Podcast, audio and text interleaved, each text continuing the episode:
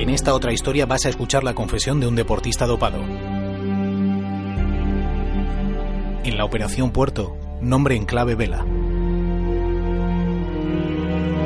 Al principio, como todos los eh, chavales que empiezan ir con la bicicleta, tenemos un, eh, sueño de, hacer la, vuelta de, Francia, esas cosas. Y, pero cuando pasas profesional, luego em, vas a, realizar que, que las cosas son muy distintas, que es un deporte muy, muy duro, es un trabajo, es un, también un business, un negocio y eh, también yo, yo tenía dos opciones, em, adaptarme al sistema o dejar el ciclismo. George Jaske, ex ciclista alemán entre los años 1997 y 2007, reconoce en este testimonio que hizo trampas, el testimonio de, según él, una víctima del sistema.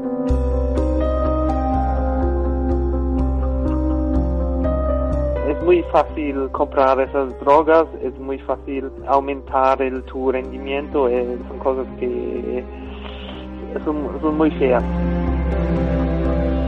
El deporte y el dopaje, tan antiguo como su propio ejercicio.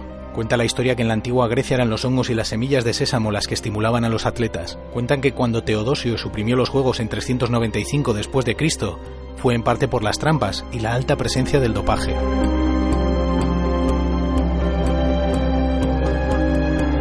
Dice la hemeroteca que Arthur Linton, un ciclista galés, fue el primer muerto a consecuencia del consumo masivo de sustancias para intentar ganar una carrera ciclista en 1896 entre Burdeos y París. Linton, abastecido por su entrenador, consumió cafeína en cantidades imponentes y murió en su casa una semana después de terminar segundo.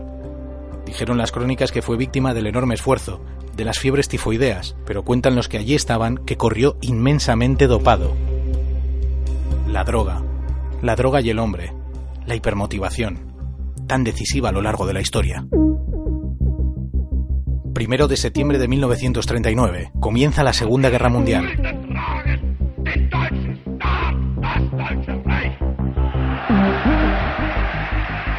Alemania prepara un millón y medio de hombres en la frontera con Polonia y 35 millones de pastillas de pervitina en sus laboratorios para el consumo de sus soldados.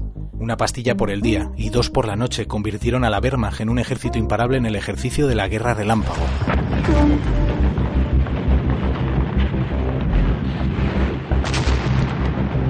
Parece probado que todos los ejércitos usaron estimulantes en las guerras modernas y antiguas. Pero fueron los alemanes y esta metanfetamina los que encontraron los resultados más impactantes en hombres que debían mantenerse tres días despiertos para mantener la cadencia de la invasión.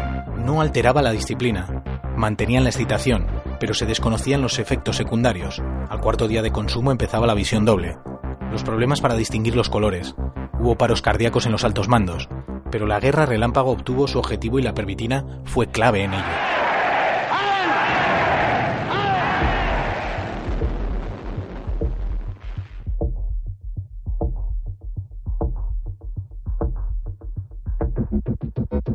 George Jaske era un ciclista con un enorme potencial. El alemán tenía una imponente figura. Se defendía en la montaña y era un buen contrarrelojista. Convivió con grandes líderes y quizá por eso nunca pudo optar a cotas mayores. Aún así ganó el Tour del Mediterráneo y la París-Niza en 2004 y estuvo entre los 20 primeros del Tour de 2003. A York le motivaba competir. York quería tener una oportunidad y aceptó que tenía que hacer lo que tenía que hacer y lo hizo.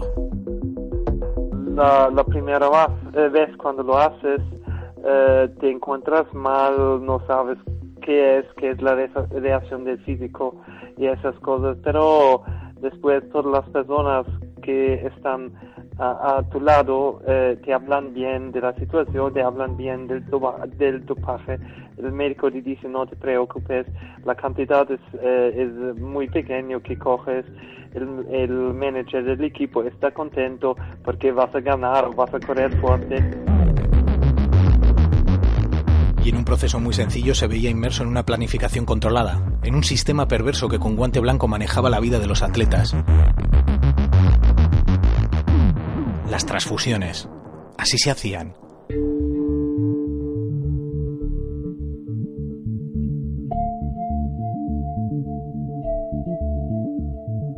llenas esa bolsa de sangre con tu propio sangre y después la dejas en el frigo normal a 4 grados. Pero después de 28 días tienes que cambiar la bolsa.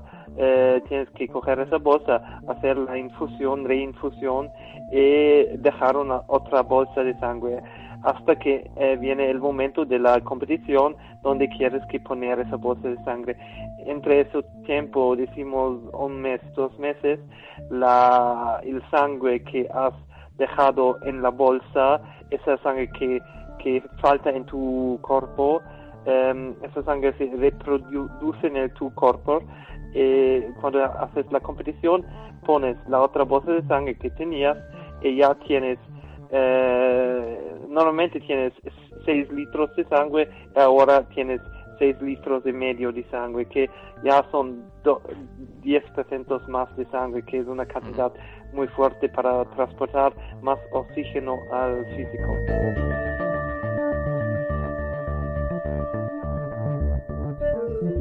Otro sistema era el uso de EPO, la conocida hormona que producía glóbulos rojos, ¿Cómo era posible que su consumo masivo no fuese detectado? Un polvo blanco era el responsable. Teóricamente puedes eh, siempre usar el EPO, eh, después la etapa cuando vas a, tienes que mear, cuando tienes un, control antidopaje puedes usar ese polvo, eh, no, no, no han visto nada, no pueden ver nada.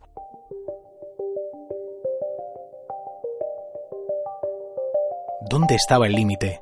¿Hasta dónde se podía llegar para ganar? no quería coger mucha eh, riesgo, pero cuando estás en todo el sistema em, ya pierdes un poquito, eh, como yo he dicho antes, el norte. Em, eh, coges las cosas, después la científica produce nuevas cosas, siempre un poquito, va siempre, vas a empujar siempre un poquito los límites. Según que el sistema les empujaba a hacerlo. Él asumió el coste de su sistema de dopaje. Eh, cobraba para un tratamiento que él llamaba, cobraba entre 20 y 30 mil euros para un año, dependiente del corredor, cuánto ganaba, guadagnaba el corredor, eh, dependía siempre un poquito de la situación.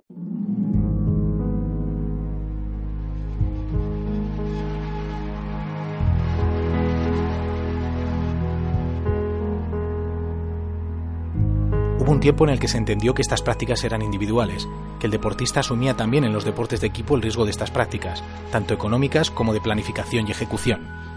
que, por si queda alguna duda, reparte responsabilidades. Los ciclistas son siempre em, los últimos de la cadena, son los únicos que están positivos.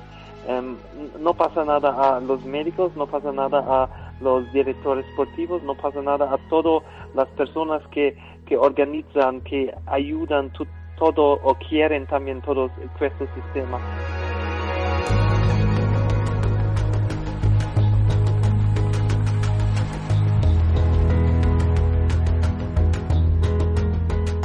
Eh, si no lega la droga a la persona, el, el doping a la persona, la persona no puede doparse pero eh, ahora en este momento eh, ellos, las personas que pagan para todos son solamente el eh, deportista.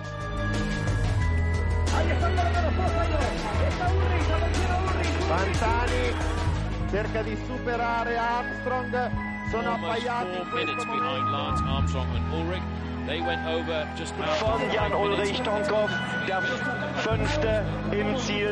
Hemos hablado de ciclismo en otra historia, de la épica, del éxito. Pero esta otra cara ha supuesto un lastre y una presunción de culpabilidad para el deportista altamente injusta.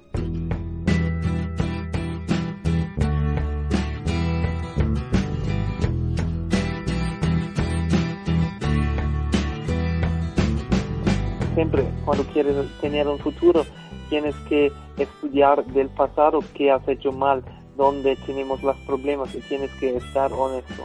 Eh, esto creo que el, el, el, problema más gordo del ciclismo que nadie quiere hablar del pasado y todos piensan que vamos a tener un futuro mejor. Todos tenemos que estar honestos para cambiar algo.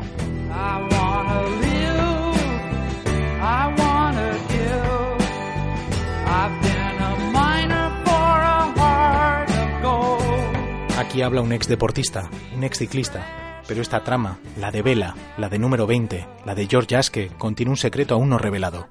El secreto de unas bolsas con motes pero sin nombre, el secreto de los tentáculos de la Operación Puerto y sus prácticas, la limpieza del ciclismo, la limpieza del deporte están en juego.